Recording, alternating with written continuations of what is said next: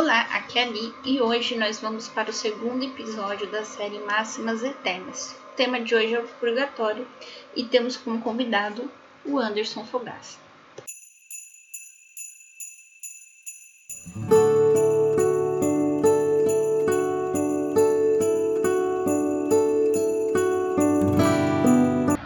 Bem-vindos aos Novenáticos e hoje, continuando a série das Máximas Eternas, nós vamos falar do Purgatório.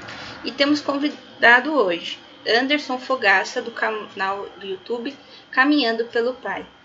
Bom dia, Anderson. Bom dia, Aline. Bom dia, quem está nos ouvindo. É uma honra estar aqui hoje. Fiquei muito feliz pelo convite. Ah, eu que fico feliz, você acertou. Então, hoje a temática é purgatório, né? A gente já falou do céu mês passado e hoje a gente vai falar do purgatório. É, o professor Rafael, ele refere-se ao purgatório como se fosse um banheiro que a gente teria que passar antes de entrar no céu, para a gente entrar no céu limpinho. O que, que você, você nos diz sobre, sobre o purgatório, Anderson? Então, é, assim, eu tenho uma visão que tem o mesmo significado, mas um pouco diferente. Ou a ilustração, mas o, o significado é o mesmo. Eu vejo o purgatório assim como é, lá em Coríntios, 1 Coríntios 3, de 11 ao 15, ele tem uma explicação que eu acho bem interessante. Eu posso. Pode, pode ler. Pronto. Quanto ao fundamento, ninguém pode pôr outro diverso daquele que já foi posto, Jesus Cristo. Agora, se alguém edifica sobre este fundamento com ouro ou com prata, ou com pedras preciosas, com madeira, ou com feno, ou com palha, a obra de cada um aparecerá. O dia do julgamento irá demonstrar. Será descoberto pelo fogo. O fogo provará o que vale o trabalho de cada um. Se a construção resistir, o construtor receberá recompensa. Se pegar fogo, arcará com os danos ele será salvo, porém passando de alguma maneira através do fogo. Então eu acho bem interessante essa analogia que foi feita aqui em Coríntios, que compara com fogo e tem o ouro e a prata e tem o feno e a palha.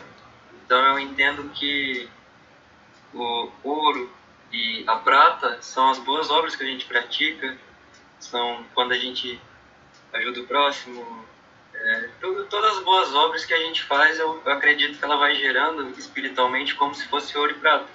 Já os pecados, os erros que a gente comete, as brigas e tudo mais, isso vai se tornando como feno e palha. E daí, ali no versículo 13, ele diz né, que o dia do julgamento irá demonstrá-lo e vai ser provado pelo fogo. Então, eu entendo que essa passagem está explicando, de uma certa forma, o, o funcionamento do purgatório. Então, um, é, aquela alma que ela tem alguns pecados, mas que não são nenhum pecado que pode condenar no inferno, então ela já foi salva, só que ela precisa passar pelo fogo para que aquilo que ela construiu, que era palha e feno, possa ser queimado, para que aquela alma seja purificada, porque o ouro e a prata eles não queimam no fogo, só que a palha, feno, esses materiais que são mais assim, naturais, né? Então, esses materiais se queimam no fogo e vai sobrar o ouro e a prata, e são as boas obras que a gente vai apresentar para Deus. Então, é uma alma que ela está impura, é, de certa forma, com alguns pecados, então ela passa nesse tempo de se purgar, se purificar no fogo, e no final vai sobrar as boas obras dela e tudo aquilo que era mal vai ser queimado, vai ser de virar cinza. Muito bonito isso, né? Você vai levar só ouro e prata para o céu. Exatamente. Eu até brinquei uma vez que você entrega para Deus, né? Como se fosse um, uma oferta. Eu sempre digo aqui, no, na parte das crianças, que a gente está montando o nosso baú do céu, né? Então, é. cada boa obra que a gente faz, o nosso anjo vai enchendo esse baú. E que, assim como a, quando a gente perde um PlayStation pro pai e o pai fala, eu não tenho dinheiro, e você começa a juntar as moedinhas no seu cofrinho, assim também são as graças. Né? Às vezes não é a hora da sua graça, mas você vai lá colocando as suas boas obras para ver se ela chega mais rápido. Uhum. É, bem, bem isso mesmo. bem interessante. Outra coisa que me lembrou foi aquele provérbio árabe que os dois árabes estão caminhando junto. Aí quando um fala mal do outro, o outro pega e escreve na areia. Quando um salva a vida do outro, o outro pega e escreve na pedra. Porque a, a, as coisas ruins, elas são levadas como que a gente escreve na areia, mas as coisas boas têm que ficar gravadas. Sim. Lembrou muito isso.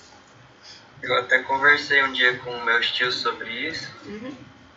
Essa passagem aqui, falando, explicando para eles sobre um, um caso que tinha acontecido na família.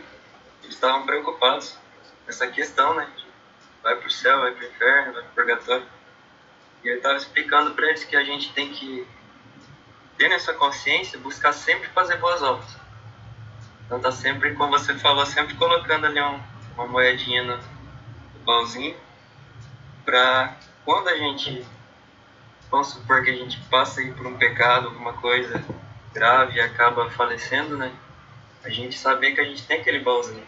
Porque tem gente que acha que não pecar já é suficiente, mas eu acredito que a gente tem que estar tá sempre fazendo obras, porque o que é mais importante ainda é as obras que a gente pratica. Tiago diz, agora eu lembro qual passagem, a fé sem obras é morta. Sim, sim. Se não me engano é Tiago 1,5. Não tenho certeza. A fé sem obras é morta. E essas almas que estão no purgatório? A gente consegue rezar por elas? Ou elas por elas mesmas para conseguirem passar para o céu? Ah, eu nunca ouvi falar sobre elas rezarem por elas mesmas, acredito que não. Mas a gente pode interceder por elas, porque isso aconteceu também na Bíblia, né, lá em 2 Macabeus, é, capítulo 12, do versículo 39 ao 45. Vou estar lendo aqui pra gente.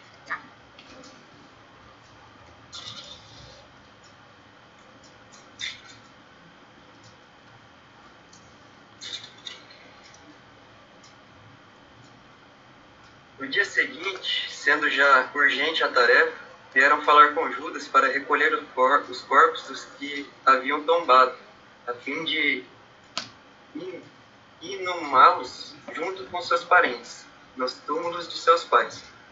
Então encontraram debaixo das túnicas de cada um dos mortos objetos consagrados a ídolos de Jamine, cujo uso a lei vedava aos judeus.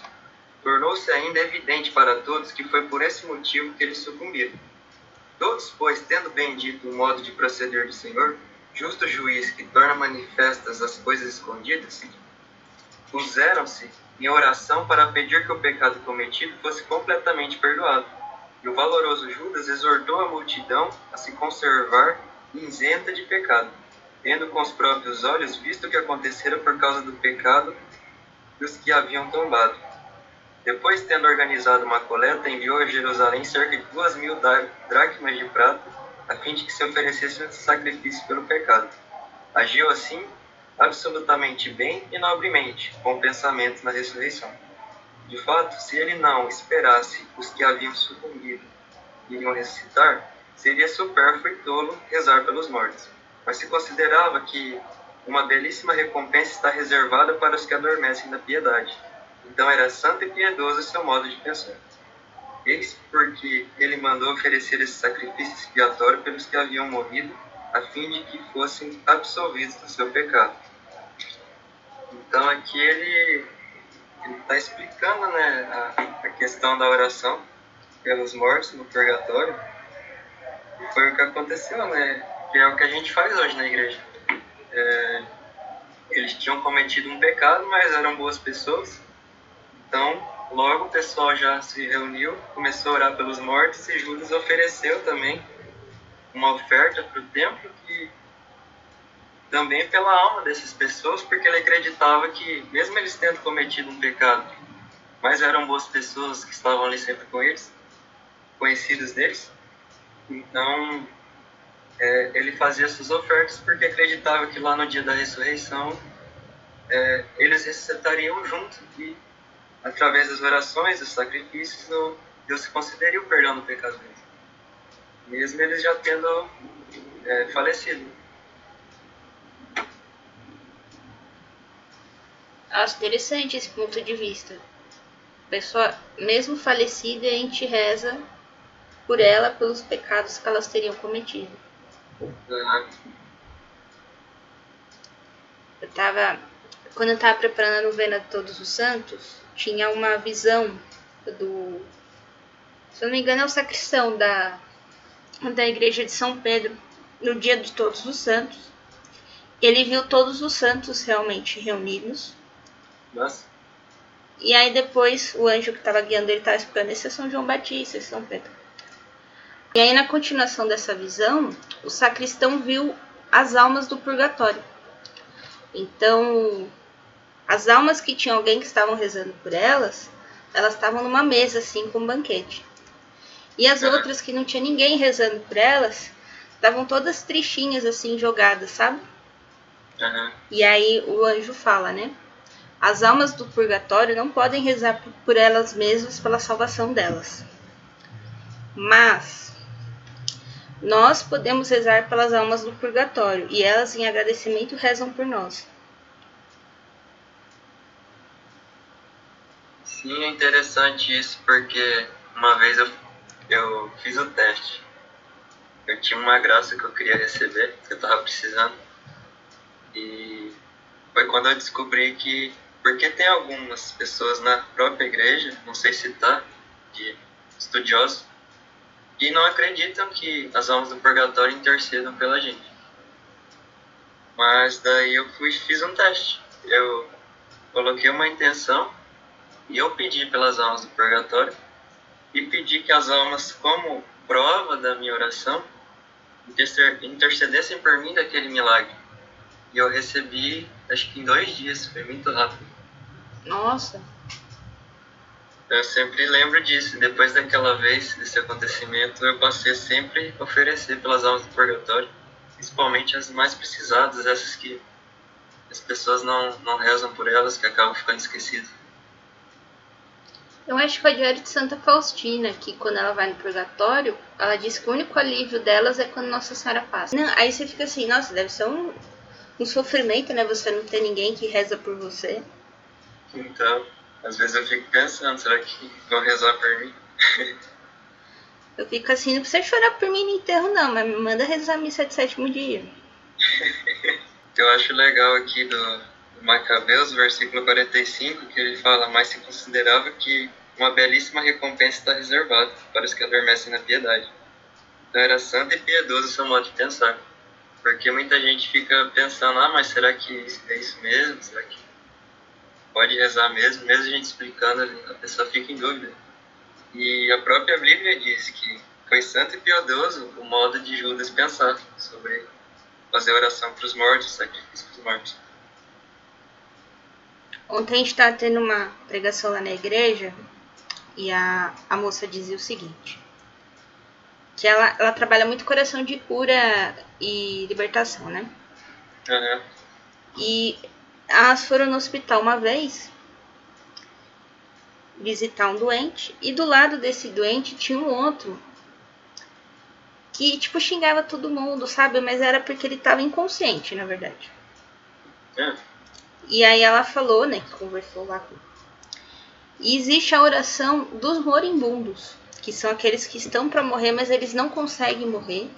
E essa aflição por não morrer, né, porque eles estão inconscientes ou já perderam de alguma forma a capacidade mental, eles acabam xingando o que está em volta deles. Aham. E aí ela fala que você pode fazer a oração pelo moribundo, que é juntamente com ele, né? Você fazer a oração pedindo perdão pelos pecados dele. Sim, interessante. Eu não sabia disso. ele, ele já nos últimos, por assim dizer, momentos, sim, É, e aí ele não consegue ir porque ele não tem nem consciência que ele tem que pedir perdão, né? aham. E aí eles fazem essa oração. Ela falava que era coisa de dois, três dias, eles morriam. É como se ele estivesse chamando a atenção, né? né? tá xingando, tudo assim. E eu não fazia ideia que existia esse tipo de oração. Eu também não, fui conhecendo agora. Eu sabia, eu sabia muito que existia pelas almas do purgatório, né? Uhum. Inclusive quando a gente faz as indulgências, né? Sim. A gente salva as almas do purgatório. A, a mais conhecida é agora, né? Do dia de finados, que já passou. Sim. Mas tem, tem uma muito importante que todo mundo esquece. A missa de 31 de dezembro. Essa eu não sei, não. Que é a missa do Tedeum. Aí, ne- nessa missa, se você vai nessa missa e na missa do dia seguinte e faz as orações pelo Papa, você ganha uma, uma indulgência também. Uhum. Legal. Pode falar mais sobre indulgências, que essa parte eu não tenho tanto conhecimento. Então, indulgência é assim. Vamos supor que você tem a sua casa, certo? Sua Aham. casa tá suja. Aí você chegou lá e passou um pano, ficou limpinha. Uhum. Essa- Essa é a confissão. Só que lá atrás do armário ficou uma poeirinha. Em cima do piso ficou outra poeirinha. Só que você não viu. Então, quando você passa com o balde, com a mangueira e lava tudo, não sobra uma poeirinha só. Uhum. Essa é a indulgência. Ela, ela limpa tudo. Então, aquele pecado que você já confessou, mas ele fica na sua cabeça, sabe? Uhum. Sei. Você cometeu aquele pecado, tá vendo? Você vai cometer de novo, não sei o que. A hora que você passa pela indulgência, limpa tudo. Ah, sim. Agora eu consegui entender bem certinho. Ela limpa tudo. Então, é, quando a gente fala pecado confessado, pecado apagado, né? Aham. Mas muitas vezes a gente não consegue apagar o pecado por conta da memória mesmo. E aí, quando vem a indulgência, ela apaga mesmo. Como se- quando você escreve com um lápis no papel, você passou a borracha, apagou, mas ficou aquela marquinha, né? Sim, Não. às vezes dá até pra ler ainda. Não, pagou tudo, zerou. É como se tivesse vindo com o computador e feito delete. Fica branquinho de novo, Se tivesse nunca escrito. né? Nunca tinha escrito. Então, é, então a gente tem que sempre né, se confessar, sempre que possível. E quando puder, a gente pede a indulgência, né? Aham. Porque a indulgência, ela, ela limpa total.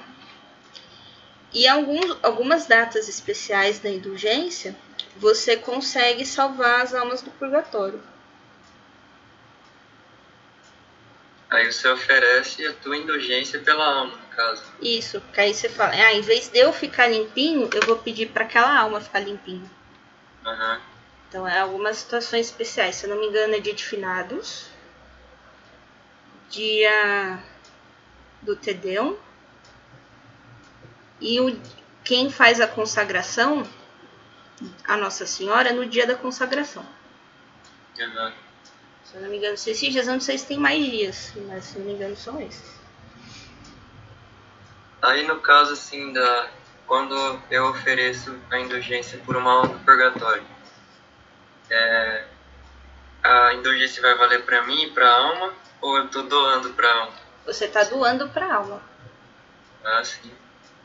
Tem a- também a parte do, do escapulário, né? Quem tem a devoção do escapulário, é, você salva uma alma perdida. Ela não precisa necessariamente estar no purgatório. Ela pode estar aqui na Terra e estar perdida. Uhum. Tem a devoção de Santa Brígida, você escolhe cinco almas, se eu não me engano.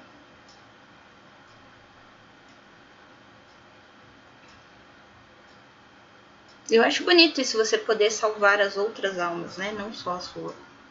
Sim, é, é um ato de piedade, né? Sim. De amor. Imagina quantas moedinhas vai quando você salva uma alma. Nossa. É, eu- a gente às vezes fica tentando mudar as pessoas na conversa.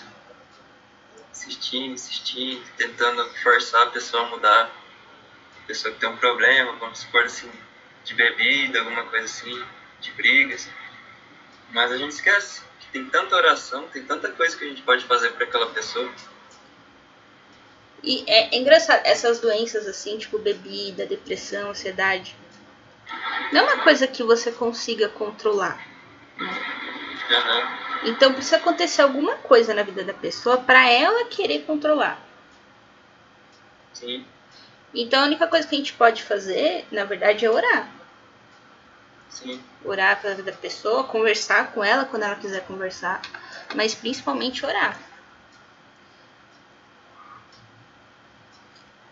Eu, eu tava tendo muitos sonhos com meu pai, eu achei bem interessante. Aí eu fiquei tentando descobrir o que, que era. Eu tava sempre sonhando com ele brigando, discutindo. Aí eu comecei a oferecer ele nos meus terços de manhã. Toda vez eu vou rezar um terço, eu ofereço o nome dele. E eu fiquei 15 dias sonhando. Quando eu comecei a rezar por ele, eu parei de sonhar. Então era Deus dizendo, olha, reza pelo teu pai, não fica só tentando conversar, só falando. Porque também precisa de um agir espiritual na vida dele. Sim. E, e, geralmente as pessoas da família, né, que a gente fala.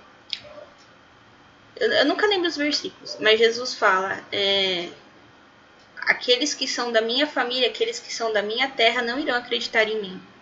Sim. Mas os outros irão. Então em casa é o mais difícil de converter. Ele fala né, que o profeta não tem honra na sua pátria.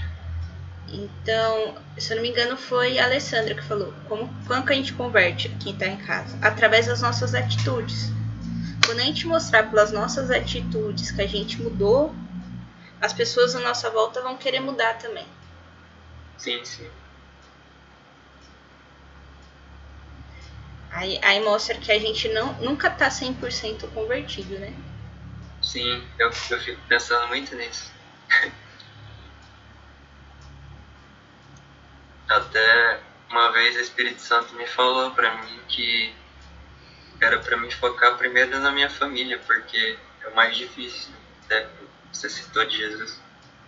E ele me falou quando eu conseguisse mudar minha família, converter minha família, eu conseguiria converter qualquer pessoa, tipo, que aparecesse do mundo, assim, vamos supor.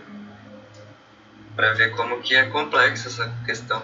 Porque eles te conhecem, né? Vamos supor, sabem da tua vida, como que você era. É difícil mostrar para eles que você mudou também.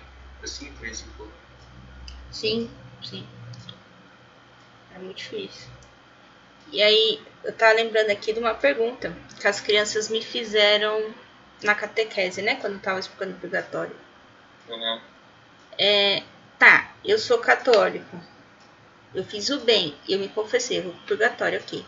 Mas e o meu tio que é evangélico? E a minha tia que é espírita? Como é que faz? Aí eu peguei e virei pra eles, ah, seu tio que é evangélico, provavelmente, se não for direto pro céu, ele vai passar no purgatório, você vai rezar por ele, ele vai pro céu. A sua tia espírita, dependendo de qual for o grau que ela acreditava na, naquilo, também ela pode ir pro purgatório, você reza por ela. Mas aí depois fiquei pensando, será que eu respondi certo para essa criança? Eu acredito que sim, sabe? Porque no catecismo ele fala que Deus tem vários meios de salvação, muitos desconhecidos pela gente.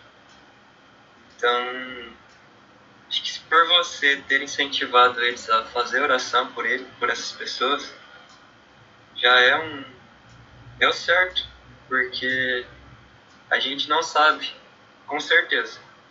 Mas, todavia, a gente vai fazer oração pela alma dessas pessoas, né? Pra, se tiver uma oportunidade, a gente fez a nossa parte. Eu penso assim.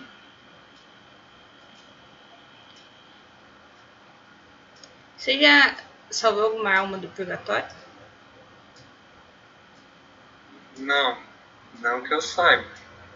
Eu sei que a minha avó, ela rezava muito pelo meu avô e ela pediu para Deus mostrar quando ele fosse para o céu. E depois de três anos, ela sonhou com um anjo mostrando para ela o sonho meu avô entrando no céu. Depois de três anos que ele tinha falecido. Que lindo! Eu nunca esqueço dessa história quando ela conta. Eu lembro quando eu fui fazer a, a consagração, né? Eu tava em dúvida, né? Pra qual parente eu vou pedir indulgência, né? Pensando. Uhum. E aí, na, naquela, naquela semana eu sonhei assim.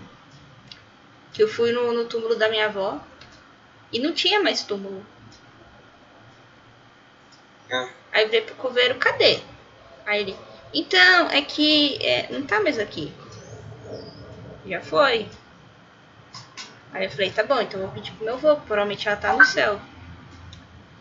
E aí quando eu eu fiz o pedido, né? Depois de uma semana veio a confirmação que ele tinha, ele tinha conseguido sair do purgatório. legal. Aí eu falei que bonitinho, agora os dois estão lá no céu, tô tranquila agora. Agora tem que rezar por outra. É, aí quando foi finados, eu falei, ó, Nossa Senhora, a senhora salva uma alma, não sei qual, a senhora vai escolher aí, porque não tem mais parente lá não, pelo menos eu acho que não. Uma dúvida que me veio aqui agora, É. não sei se você vai saber responder. É, tem algum benefício para mim rezar pelos falecidos? Fora a intercessão deles, vamos supor que isso vai me ajudar depois ou outras pessoas vão ter que rezar por mim?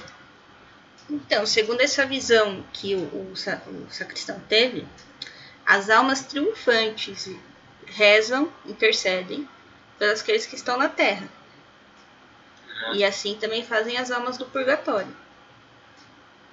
E eu não lembro quem foi que falou que no céu, a nossa função no céu é interceder o tempo todo por quem está na terra. Uhum. Então que é, lá nós vamos interceder muito mais do que quando a gente está aqui. Falou assim, É. você acha que você vai chegar lá no céu e vai descansar na rede? Não, você vai ficar intercedendo pelos outros.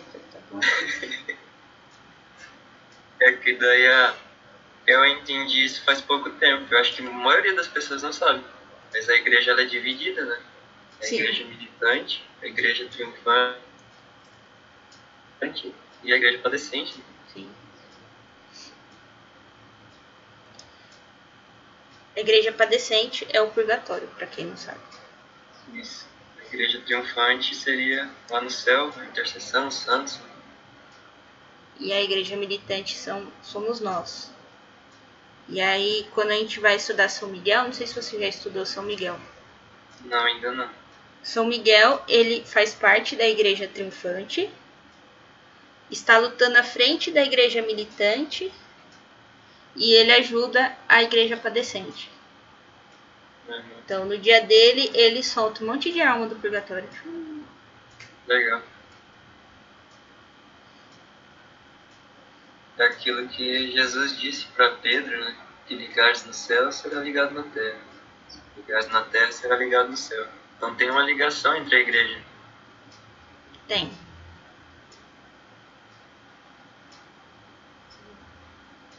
E, e os anjos fazem muito essa intermediação, né, da, das três igrejas. Não só Sim. São Miguel. Então, que nem eu, aí eu falo, ó, o anjo mesmo, Uhum. na hora do ofertório, ele leva todas as suas boas obras pro altar. Todas as suas boas obras da última missa para essa pro altar. Se você não tem nenhuma boa obra, o que, que ele vai levar, coitado?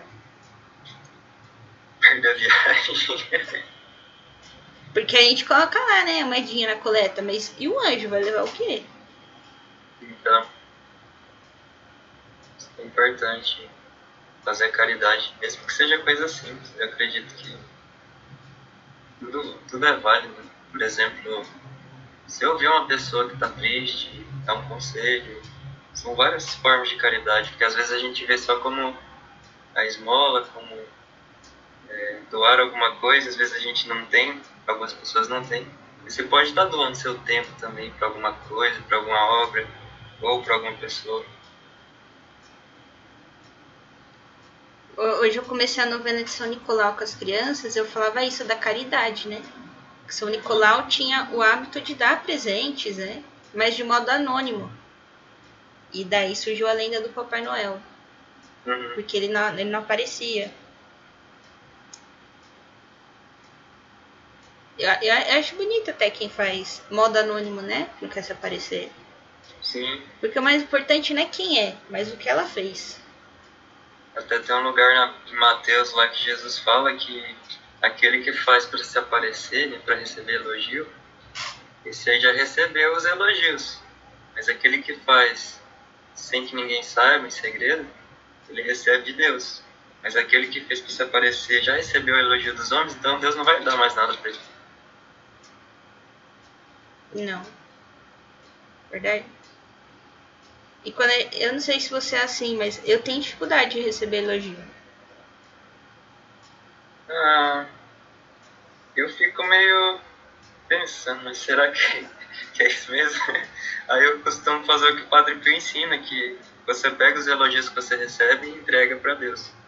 Porque se você conseguiu fazer coisas boas, é porque Deus está te tá trabalhando em você. Ah, isso eu não sabia, vou anotar. Ele, depois que eu, que eu aprendi, eu sempre faço. Eu recebo um elogio, eu agradeço, depois eu apresento para Deus. Falo, olha Deus, estão me elogiando, mas estão te elogiando, porque essas coisas boas que eu estou fazendo é porque o Senhor, a tua graça que habita em mim, que me faz fazer.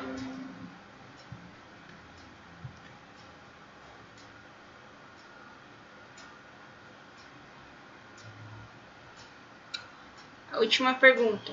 Como você imagina que é o céu?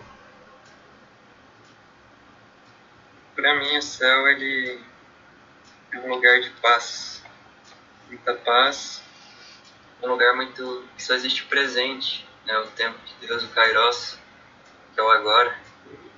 A gente aqui na Terra é muito, principalmente nessa época agora, nesses tempos, a gente é muito ansioso ou depressivo, ou tá no futuro pensando, ou tá pensando no passado. E eu falo até por mim que acaba não vivendo o presente muitas vezes. E no céu não, no céu é aquele tempo, por exemplo, assim, você está no céu, vamos supor que lá tenha árvores, vento, né, vamos, vamos, vamos sonhar, tenha passarinhos.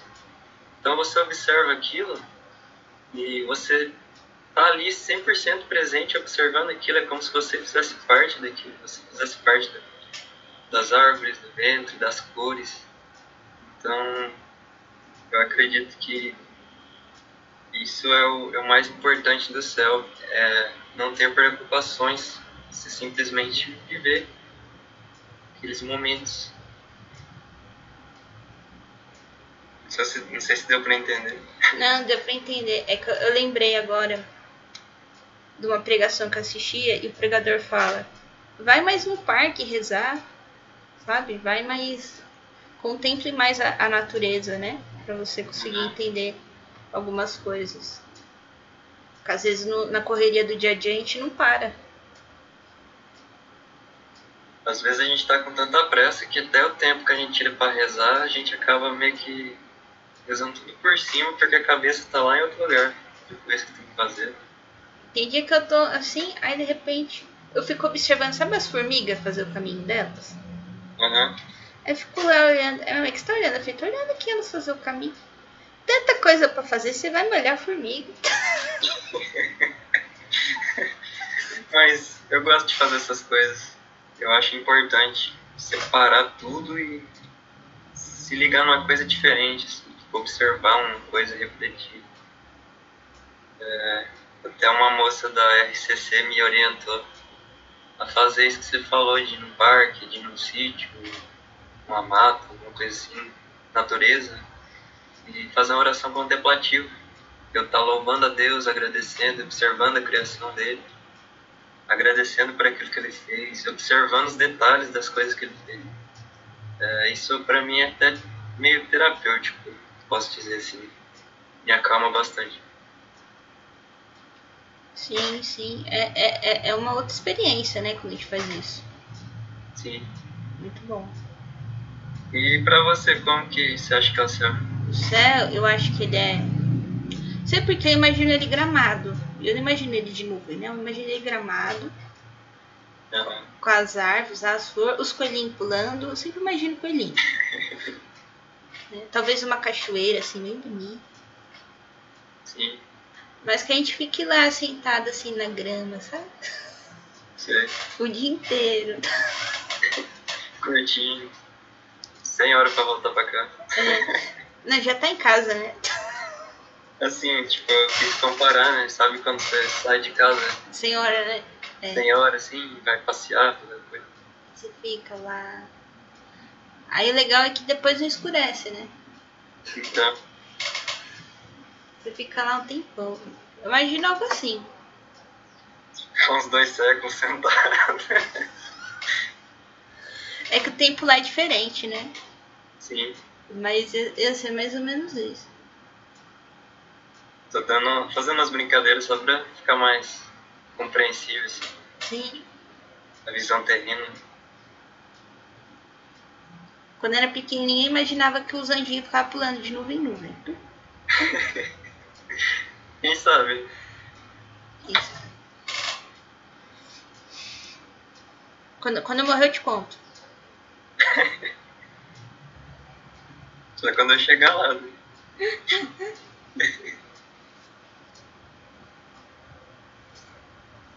Eu acho que a gente encerrou, né, Anderson? Eu acho que ficou bem, bem explicado, só até saindo do tema um pouco. Sim. Você você quer deixar sua mensagem final? Eu quero agradecer novamente pela participação. Espero que seja útil tudo isso que a gente falou para ensinar, para fortalecer a fé. Acabamos dando alguns testemunhos e contando algumas experiências. E eu acho que isso é uma coisa bem rica. Que Deus abençoe que a, a mensagem que a gente passou aqui chegue nas pessoas que realmente precisam ouvir. Amém. Eu agradeço a você por ter vindo, por ter compartilhado né, suas experiências, seu conhecimento conosco. E aí, se alguém quiser alguma, tiver alguma dúvida, pode mandar por e-mail do, do podcast, né? Pra, aí depois a gente responde. E é isso. Obrigada a todos. Então, um beijo, um abraço, que a paz de Cristo esteja convosco e amor de Maria. Amém.